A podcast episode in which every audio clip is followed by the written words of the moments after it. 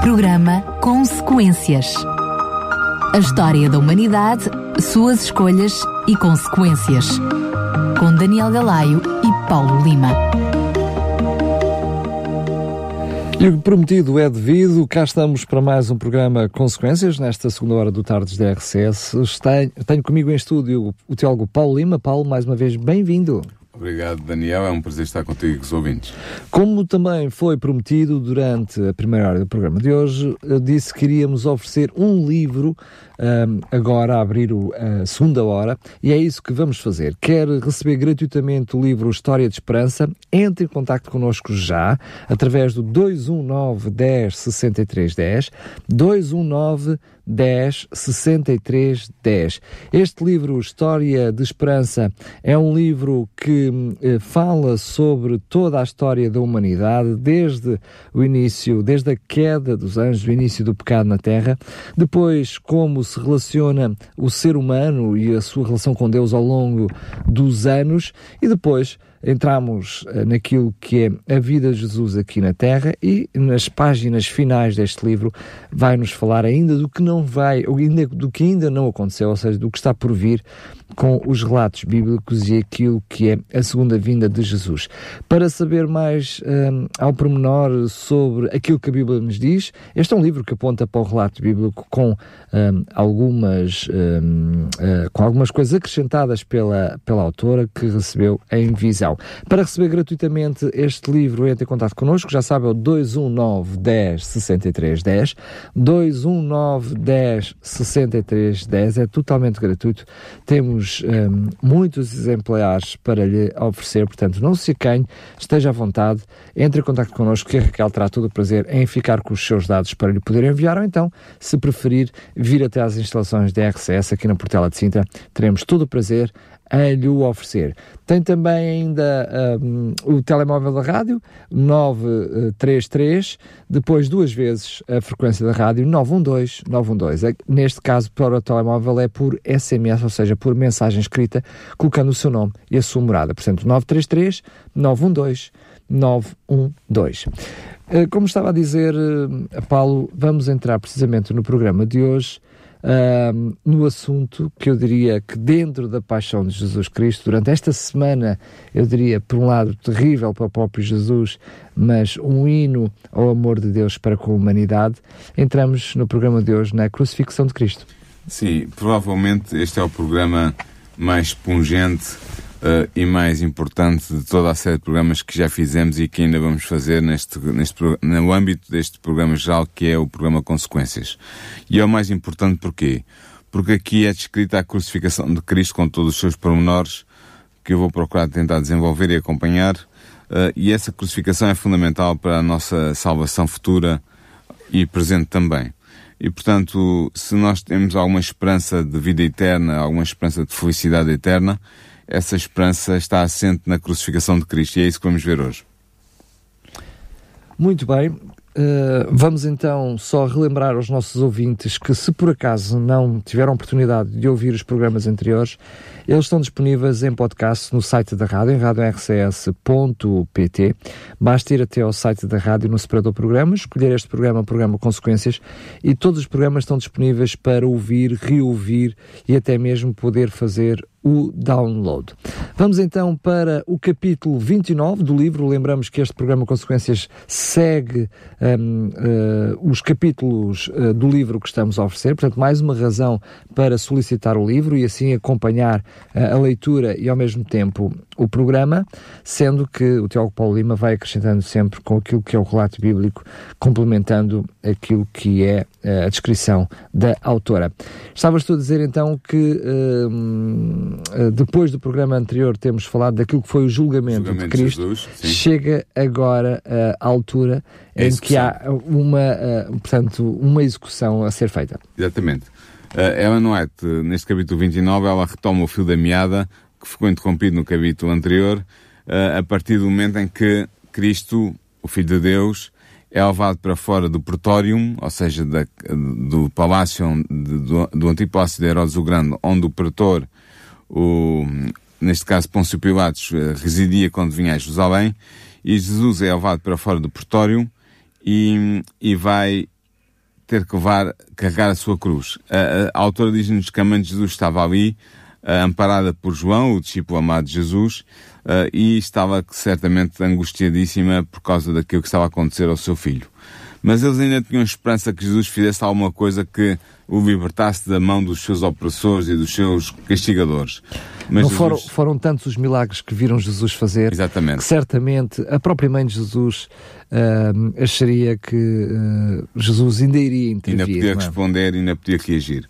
Mas mal passou o portão do palácio do Pretório, foi-lhe posta a cruz que estava preparada para Barrabás uh, e que, da qual Barrabás fugiu, uh, sendo ela colocada sob os ombros feridos e ensanguentados de Jesus. Normalmente nós vemos, ou muitas vezes nós vemos nas representações históricas, ou, ou nos quadros, ou nos filmes, Jesus a transportar uma cruz inteira, mas isso não é verdade. O que acontecia era que era colocado sobre o, o ofensor, sobre o, o, o, criminoso que ia ser executado, o patibulum. O patibum era a trave da cruz, a parte de cima da cruz. A parte transversal, Sim. é? O stipes era o poste, que muitas vezes já estava fixado em terra, ou estava no local de execução a aguardar, e o patibulum era a trave da cruz, e era essa trave que podia chegar a pesar 45 quilos, que foi colocada sobre os ombros feridos e ensanguentados de Jesus. Também foram colocadas as mesmas cruzes sobre os companheiros de Barrabás, que deviam morrer ao mesmo tempo que Jesus iria morrer. O que nós comumente chamamos os dois ladrões, não é? Exatamente. Só que quando Jesus deu os primeiros passos fora do pretório com a cruz às costas, uh, ele, devido à fraqueza que tinha por causa da perda de sangue, por causa da dor, por causa de não se alimentar já há muito tempo, ele caiu desmaiado no chão. Uh, conseguiu recuperar um pouco a, a consciência, levantaram-no, ele cambaleou mais alguns passos, levando a pesada carga da cruz, mas voltou a cair como se estivesse morto. Uh, ele voltou novamente assim, mas desta vez os, os que estavam a executar a, a, a, execução perceberam que Jesus não ia conseguir levar a cruz até ao Calvário e, portanto, arranjaram alguém que o, que o pudesse ajudar levando a cruz. E esse alguém foi Simão, um sirineu. A Cirinaica era a província romana que estava ao lado do Egito, do lado esquerdo do Egito, quem está a olhar para o Mediterrâneo, e tinha como capital Cirene, uh, e este Simão era um natural dessa província. Uh, não sabemos porque é que ele estava uh, ali, possivelmente porque vinha, tinha vindo passar a Páscoa a Jerusalém, porque era um judeu crente. Nós sabemos que os filhos de Simão eram discípulos de Jesus, mas o próprio Simão ainda não tinha estado ligado a Jesus como discípulo. Sabemos que, por outras fontes, que ele irá fazer isso mais tarde, depois de ter percebido o privilégio que foi uh, ter carregado a cruz por Jesus, ajudando um pouco no sofrimento final da sua vida. Um, entretanto, o grande multidão seguia o Salvador até ao Calvário, muitos zombando, uh, rindo, injuriando, alguns chorando e louvando, lembrando-se das enfermidades que tinham sido curadas por ele, da intervenção divina que ele tinha trazido à sua vida. Mas a verdade é que a maioria das pessoas gritava crucificam, crucificam. Então Jesus chegou ao lugar da execução, onde os condenados foram ligados aos instrumentos de tortura, às cruzes. O que é que aconteceu? Um, havia três grandes tipos de cruzes que podiam ser utilizadas na antiguidade. Dizer ainda que uh, este, este, este martírio da cruz esta execução da cruz foi inventada pelos persas, não foi inventada pelos romanos. Os romanos retomaram apenas um costume que vinha da Pérsia antiga, do Império Persa. Uh, eles é que inventaram esta maneira de executar os criminosos da maneira mais dolorosa e vergonhosa possível. Portanto, isto era uma romanos, tortura, não era? Sim, era uma tortura, era uma execução torturante. Uh, e, e, os romanos apenas utilizaram, é, foram buscar este, esta maneira de, de, executar os criminosos inventada pelos persas. Mas como eu estava a dizer, havia três tipos de cruzes. Haveria a crux simplex, que era apenas um poste fixado no chão, mas não era muito utilizada. Havia a crux comissa, que era um T, portanto era em forma de T, tinha, tinha uma trave em cima e um poste.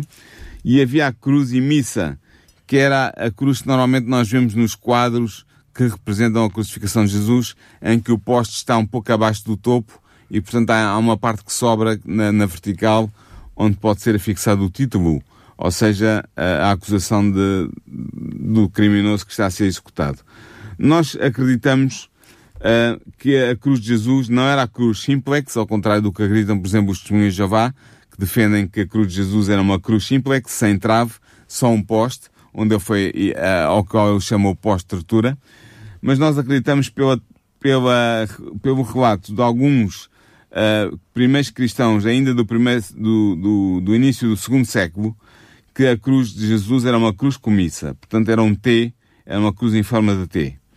Uh, os mais antigos textos cristãos, como por exemplo a Epístola de Barnabé, que foi escrita por volta do ano 135 depois de Cristo, ou então uh, o, o, a obra de Justino Mártir, que foi escrita antes de, mil, de, de 165 a.C., estes antigos textos cristãos dão a entender claramente que a cruz de Jesus era uma cruz comissa, era um T, era uma, um, um poste uh, em que no, no topo tinha uma trave transversal. E terá sido essa a cruz que Jesus, uh, a que Jesus foi preso. E os seus colegas que, que o acompanhavam também. A verdade é que, na esperança de que ele operasse um milagre, a mãe de Jesus ainda estava fixada naquela visão, uh, naquela im imagem de Cristo torturado e, e prestes a ser crucificado, mas Jesus não reagiu nem se opôs um, quando o fixaram na cruz através dos pregos, dos cravos que atravessaram as suas mãos, ou melhor, os seus pulsos. Sabes que, eh, Daniel, em grego, keir significa mão, mas é entendida no sentido de toda a parte do braço abaixo do cotovelo. O que significa que a mão que foi pregada na cruz pode ter sido muito bem o espaço de destou que é um espaço que existe no pulso, que é um espaço livre de ossos, que está apenas, onde passa apenas um nervo, o nervo principal da mão e do braço, e que, uma vez preso ali, o, pulso fica bem preso e não, não tem possibilidade de rasgar. Quando nós pregamos a mão, uma mão ou uma cruz, a mão com o peso do corpo acaba por rasgar e, e o corpo cai da cruz. Portanto, isso não podia acontecer numa crucificação feita por um, por um soldado romano, e portanto nós acreditamos que foi no espaço de Destou, que é este espaço no pulso onde não há osso, onde passa o, o nervo da mão, que Jesus foi preso à cruz e os outros crucificados igualmente. Portanto, normalmente nós vemos as mãos, nas representações de Jesus, vemos as, as, os, as, as feridas do cravo na palma da mão, mas muito provavelmente as feridas de Jesus estão nos pulsos, que fazem parte ainda, para, para os gregos antigos, faziam parte da mão, da keir. A verdade é que uh, Jesus foi preso à cruz. Evan White diz que ele não murmurou uma única queixa, não, uh, não se opôs também a que o prendessem à cruz com os cravos. E enquanto uh, os soldados executavam a sua terrível tarefa de prender Jesus à cruz, e Jesus sofria a mais aguda agonia, ele estava orar pelos seus inimigos. Lucas 23, 34 diz que nesta altura Jesus entoou uma prece ao Pai e a prece foi muito simples. Foi o seguinte: Pai, perdoa-lhes porque não sabem o que fazem. Ellen White, no seu livro, ela sublinha que esta oração de Cristo pelos seus inimigos abrangia não só aqueles homens que o estavam a pregar à cruz e a matá-lo de uma maneira dolorosa, mas também todo o mundo, o mundo inteiro, todos os pecadores que deveriam viver desde aquele momento até ao fim dos tempos, estavam incluídos nesta oração de Jesus. Depois de Jesus ter sido preso à cruz, ao patíbulo, pelos pregos, pelos cravos, este, ele foi, este, este patíbulo, esta parte transversal da cruz foi fixa no, no, no na parte, no stipes, ou seja, na, no poste, e Jesus foi erguido na cruz. Isto causou uma dor terrível, porque eles não estavam com meias medidas e não estavam com mansidão para fazer isto. Eh, foi, digamos assim, com toda a brutalidade, isto causou dor inimaginável em Jesus. E depois o que aconteceu foi que os sacerdotes, os príncipes e os escribas uh, que se uniram à turba para zombar e, e, e injuriar o Filho de Deus que estava a morrer. Então, uma das coisas que eles diziam é: se tu és o rei dos judeus, salva-te a ti mesmo. Outra das coisas é salva os outros e não pode salvar-se a si mesmo. Mas realmente Jesus estava ali para salvar, não a si mesmo, mas os outros. Nós todos. Nós todos seres humanos perdidos e condenados à morte eterna, Ele estava ali para nos salvar a todos. E por isso, apesar de todas as injúrias e escárnio que Jesus teve que suportar, uh, Jesus não reagiu de maneira nenhuma. Ele estava ali pendurado na cruz, no lugar da caveira, porque uh, uh, Gólgota, traduzido no latim Calvarium, que deu o nosso Calvário, Calvário quer dizer a caveira. E era caveira porque, provavelmente porque o, o, a forma da, do monte onde estavam instaladas as cruzes tinha a forma de uma caveira. Só que Jesus uh, continuou a sofrer a angústia física, mas sobretudo a angústia moral e mental. Uh, e entre as zombarias dos sacerdotes e do, do povo, da população que estava ali, uh, houve um, um, dos ladrões, o mau ladrão, como costuma ser dito na tradição, que disse a Jesus, se tu és o Cristo, salva-te a ti mesmo e a nós. Mas o outro criminoso, que não era um criminoso endurecido, ao ouvir as palavras de zombaria do seu companheiro, repreendeu, dizendo, tu ainda, ainda temes a Deus estando na mesma condenação? E nós, na verdade, com justiça, porque recebemos o que os nossos feitos mereciam, mas este nenhum mal fez. E aqui vai, vai estar um momento crucial na crucificação, um momento em que Jesus percebe que o significado daquilo que ele está a executar uh, vai ser concretizado plenamente. É quando o chamado bom ladrão se vira para Jesus e diz-lhe, em Lucas 23, 42 e 43, Senhor, lembra-te de mim quando entras no teu reino. E Jesus vai lhe responder: Em verdade te digo, hoje estarás comigo no paraíso. Aqui temos um problema textual que tem levado muita, tem levantado muita celema, porque João Ferreira de Almeida e algumas outras traduções traduzem assim: Em verdade te digo que estarás comigo hoje no paraíso. Só que há aqui alguns problemas com esta tradução, dando a entender que o ladrão estaria hoje, naquele dia, no paraíso com Jesus. A primeira questão é que o texto grego antigo não tinha pontuação. Portanto, nós sabemos onde é que se colocará a, a vírgula nesta frase, depende do sentido da frase, porque não está dada na pontuação original, não há pontuação original. A segunda questão é que a palavra que, em verdade te digo que, a palavra que está acrescida, ou seja, não está presente no texto, hebraico, no texto grego original. É, uma, é um acrescento do tradutor, neste caso João Ferreira de Almeida. E a terceira questão é que Jesus não podia estar a dizer hoje que estaria com o ladrão no paraíso, porque naquele mesmo dia Jesus não foi para o céu, mas somente três dias depois, como nos diz João 20, versículos 16 a 18, em que Jesus diz a Maria que não me detenhas porque ainda não subiu ao meu pai cerca de três dias depois de ter falecido. O que significa que Jesus não poderia ter dito em verdade te digo que estarás comigo hoje no paraíso. O que ele disse foi, em verdade te digo, hoje estarás comigo no paraíso. O que é que ele quer dizer com isso? E a vírgula para fazer efeito é, em verdade te digo hoje, vírgula, estarás comigo no paraíso. Porquê hoje? Porque é neste momento de supremo abandono, de desespero total, em que aparentemente a vida de Cristo foi um fracasso, em que ele está a perder a sua vida, em que ele está aparentemente abandonado por Deus, morrer uma morte cruel e vergonhosa é naquele momento em que o, o ladrão deposita a fé em Jesus e é exatamente nesse mesmo momento que Jesus o assegura de que ele estará com ele no paraíso pela fé depositada nele no último momento.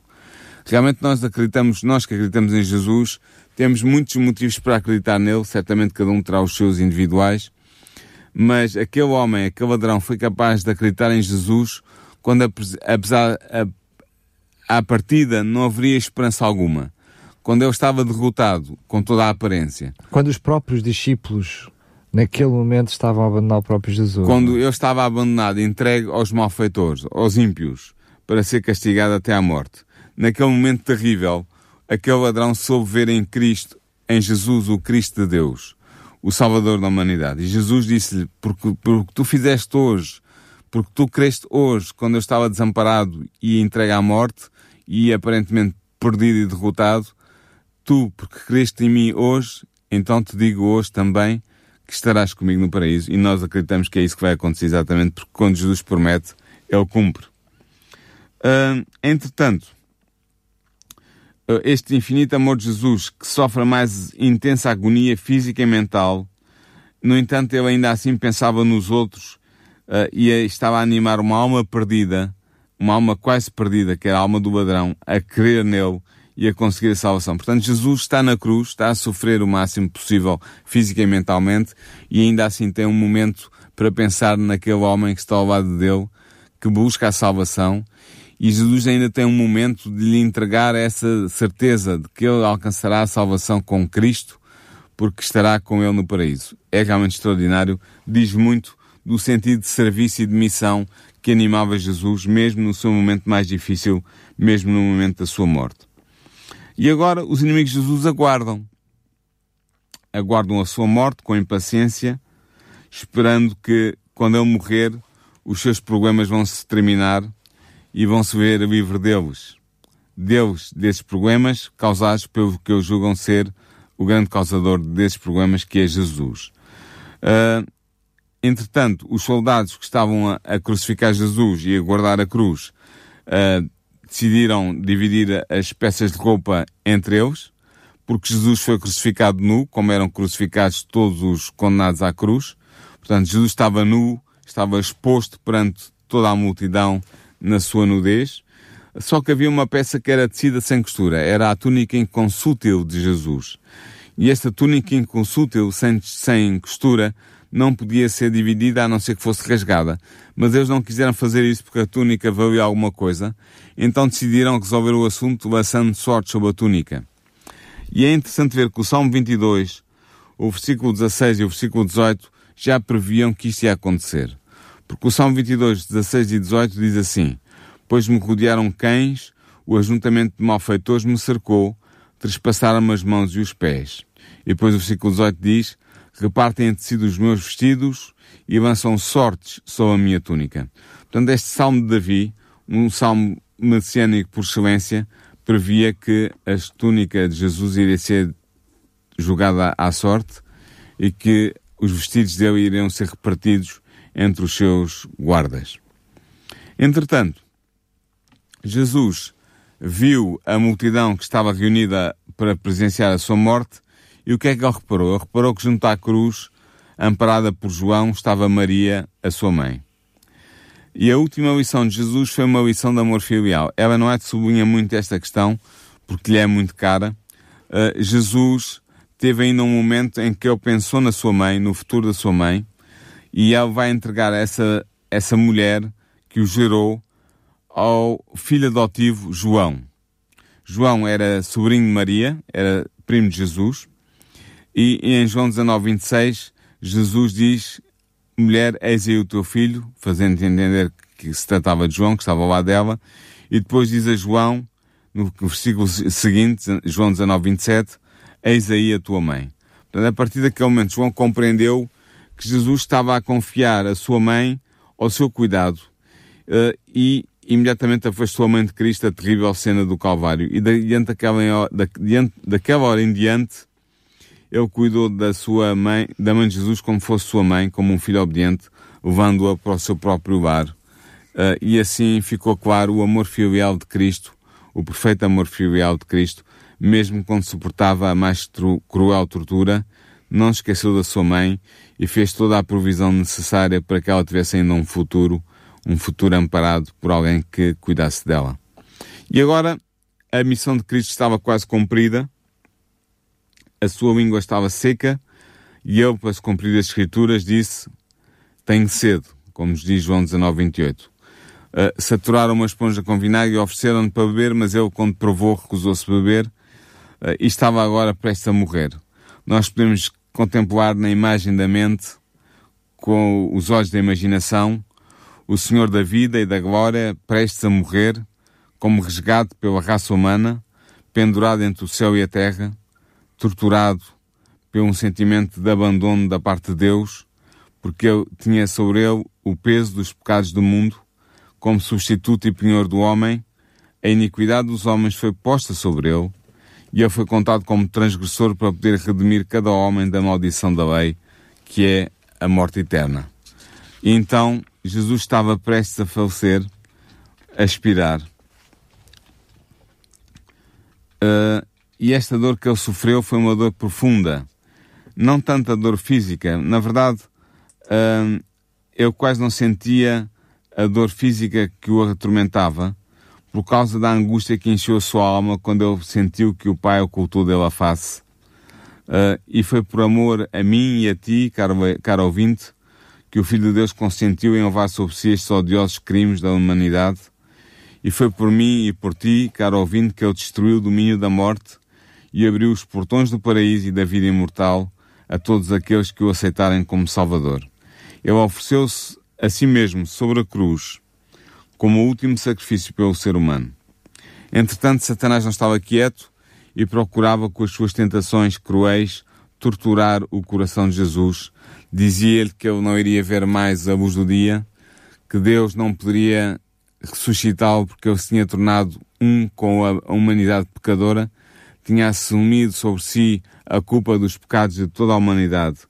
Uh, e é nesta desesperada agonia que Jesus vai sofrer mais e mais a ponto de que a dor física quase não ser sentida, tal, tal, tal era a angústia emocional e mental que ele estava a sentir. Entretanto, os evangelhos dizem-nos que Deus com, cobriu aquela cena como se fosse como uma mortalha, com uma escuridão completa que envolveu a cruz e os seus arredores. As trevas duraram três horas completas, e então Jesus, exclamando com grande voz, disse: Eloi, Eloi, lama sabachthani, que traduzido quer dizer Deus meu, Deus meu, por que me desamparaste? Esta expressão, Eloi, Eloi, lama sabachthani, é na língua que Jesus falava, o aramaico, mas é uma citação do primeiro versículo do, de, do capítulo 22 de Salmos, do Salmo 22. É um salmo messiânico, como eu disse há pouco, que exprimia a experiência mortal do Messias na cruz, e realmente Jesus cita este salmo por duas razões. Primeiro, para expressar toda a sua angústia, todo o seu abandono, toda a sua sensação de estar só diante de Deus, mas uh, que Deus escondeu o rosto dele. E segundo, a razão porque também Jesus cita este salmo, o primeiro versículo do Salmo 22, é para nos deixar um testamento, uma certeza de que aqueles que estudassem os Evangelhos poderiam ver na morte cruz de Jesus a realização completa do Salmo 22, que descreve na sua primeira parte uma crucificação, uma morte por crucificação. Convido os nossos ouvintes a lerem o Salmo 22, os seus primeiros, a primeira metade do Salmo, e verão que esse Salmo descreve claramente a crucificação de alguém, apesar de quando Davi escreveu no ano 1000 antes da nossa era, portanto há 3 mil anos, a crucificação, o castigo da cruz, ainda não ter sido inventado. Portanto, Davi está a descrever uma experiência, a experiência da crucificação, que ainda não existia na história uh, de Davi. Portanto, quando Davi escreveu esse salmo, ainda não tinha sido inventada a crucificação. Mas se nós vemos com atenção, vemos que está lá claramente escrita uma execução por crucificação. Entretanto, Jesus esteve seis horas na cruz, seis horas de sofrimento, de angústia, de terror, uh, e em silêncio o povo aguardava o fim da terrível cena. O sol tinha deixado de brilhar, a cruz estava envolta em trevas, até que, por volta das 15 horas da tarde, às 3 horas da tarde, Jesus, em tons claros, como de trombeta, diz-nos Ellen White, que pareciam ressoar por toda a criação, ele bradou, está consumado. Esta, esta expressão aqui está consumada em grego é apenas uma palavra. Tetelestai. Tetelestai quer dizer que chegou a uma coisa chegou ao fim, chegou ao seu fim natural, uh, chegou ao objetivo final que estava previsto. É isso que Tetelestai quer dizer em João 19:30. Uh, e Jesus está a dizer que está consumado, Tetelestai, porque o plano da salvação chega ao fim, atinge o seu auge no plano, na morte de cruz que Jesus sofreu por todos nós. Portanto, quando ele diz está consumado, ele está a dizer o plano da salvação, todas as disposições de Deus para salvar a humanidade atingem o seu fim máximo, o seu objetivo supremo, nesta morte de cruz que agora vai acontecer. E então, depois de ter dito está consumado, então Jesus tem as suas últimas palavras na cruz, registradas em Lucas 23, 46, em que ele diz, Pai, nas tuas mãos entrego o meu espírito. E tendo dito isto, pendeu a cabeça sobre o peito e morreu. Nós sabemos que no momento em que Cristo morreu na cruz, havia sacerdotes que estavam a ministrar no templo, diante do véu que separava o lugar santo do lugar santíssimo. Subitamente houve um tremor de terra, e ao mesmo tempo o véu do templo que separava o lugar santo do santíssimo foi rasgado de alto a baixo.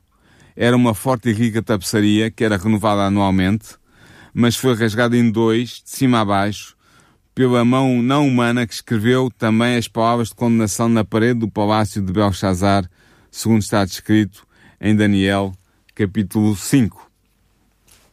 Essa mesma mão foi a mão que rasgou o véu do templo. Uma mão poderosa que dizia com esta ação que o lugar santíssimo estava agora acessível a qualquer ser humano através da intercessão de Jesus que tinha morrido na cruz pela humanidade. Portanto, o, o tempo terrestre deixou de fazer sentido, porque a partir daquele momento iria ser inaugurado um templo celeste, onde Jesus, o nosso sumo sacerdote, iria ministrar durante a dispensação cristã. É o lugar onde ele está neste preciso momento a interceder por mim e por ti, caro ouvinte, uh, e esse lugar santíssimo e esse lugar santo no céu, no lugar onde está o trono de Deus, seriam inaugurados depois da ascensão de Cristo para ser nosso sumo sacerdote. E o templo na terra perdeu todo o sentido. Este é interessante ver que Jesus só entregou a sua vida quando terminou a obra que vinha fazer. E por isso é que ele clamou no seu último evento está consumado. Satanás estava derrotado e ele sabia bem que o seu reino estava perdido com a vitória de Jesus na cruz, a parecer aparentemente uma derrota, mas na verdade uma vitória, Satanás perdeu o jogo com Cristo e Cristo fez-lhe como que um checkmate através da sua morte na cruz. E Ellen White termina este capítulo descrevendo as circunstâncias do sepultamento de Jesus.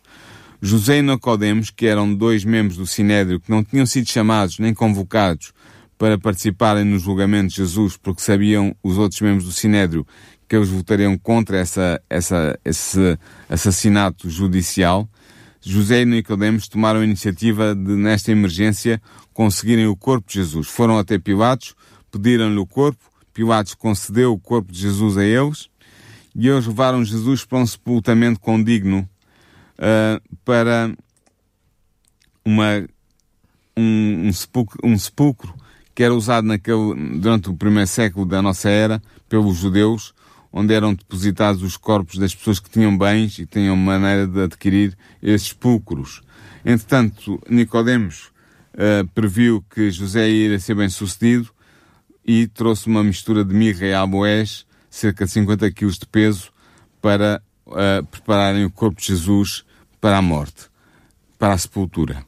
A verdade é que, embora a morte de Jesus tenha sido a mais ignominiosa e vergonhosa de todas as mortes possíveis, a sua sepultura foi a mais honrada. Dificilmente em Jerusalém se poderia ter demonstrado mais respeito na morte por alguém do que aquele que foi demonstrado por Jesus através da ação de Nicodemos e de José da Arimateia.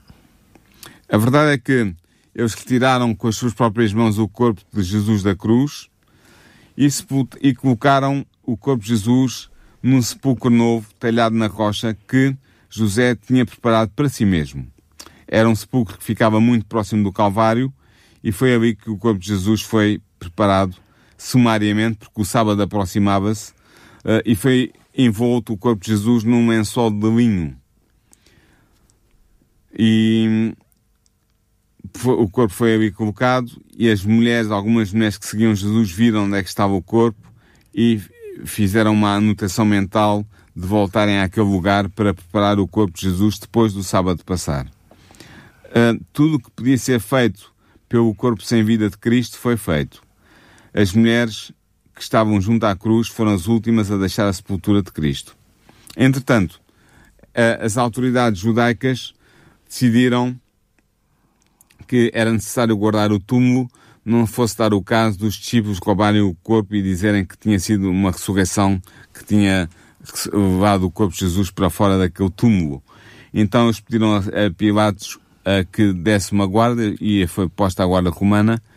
O túmulo foi selado para que não houvesse ninguém que pudesse abrir o túmulo sem autorização das autoridades e, portanto, eles tomaram todas as precauções contra qualquer prática fraudulenta dos discípulos em relação ao corpo de Jesus, para que não pudesse ser feito nada que subtraísse o corpo da sepultura.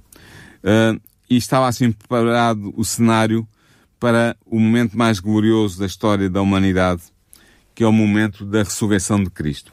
Mas isso nós iremos ver no próximo capítulo, o capítulo 30, e no próximo programa de consequências.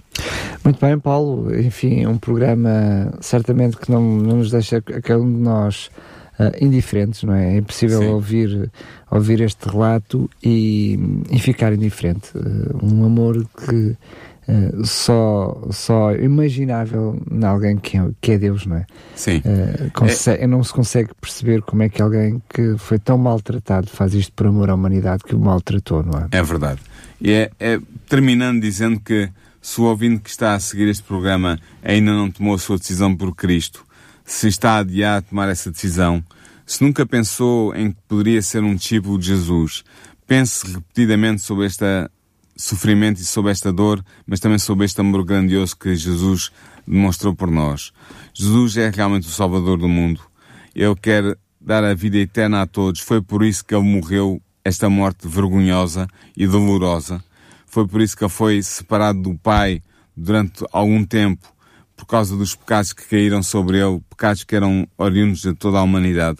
E por isso eu lanço o meu apelo final neste programa, dizendo que se o ouvinte, o caro ouvinte, ainda não tomou uma decisão por Cristo, se ainda não aceitou o sacrifício que ele fez por si, por favor reconsidere pense mais profundamente sobre este grande sacrifício, sobre este grande amor e tome uma decisão por Cristo.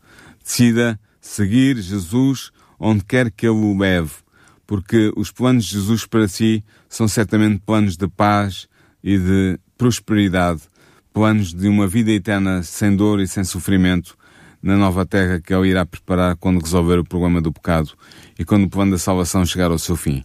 Por isso, a minha última frase neste programa de hoje é um apelo. Aceite Jesus como seu Salvador e tudo irá bem na sua vida. O mais incrível de tudo é que aquilo que havia de ser feito para que eu pudesse ter a, a salvação e a vida eterna já foi feito. É verdade. O maior desperdício eu agora recusar esse sacrifício que Deus fez para que eu pudesse ter a vida eterna. Sem dúvida.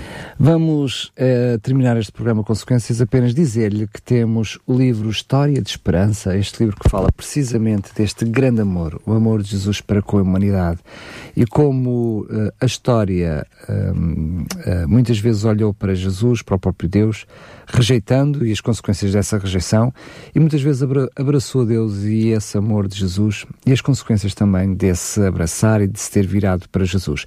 É precisamente o livro que estamos a oferecer, é totalmente gratuito, basta entrar em contato connosco para o 219 10 63 10, 219 10 63 10.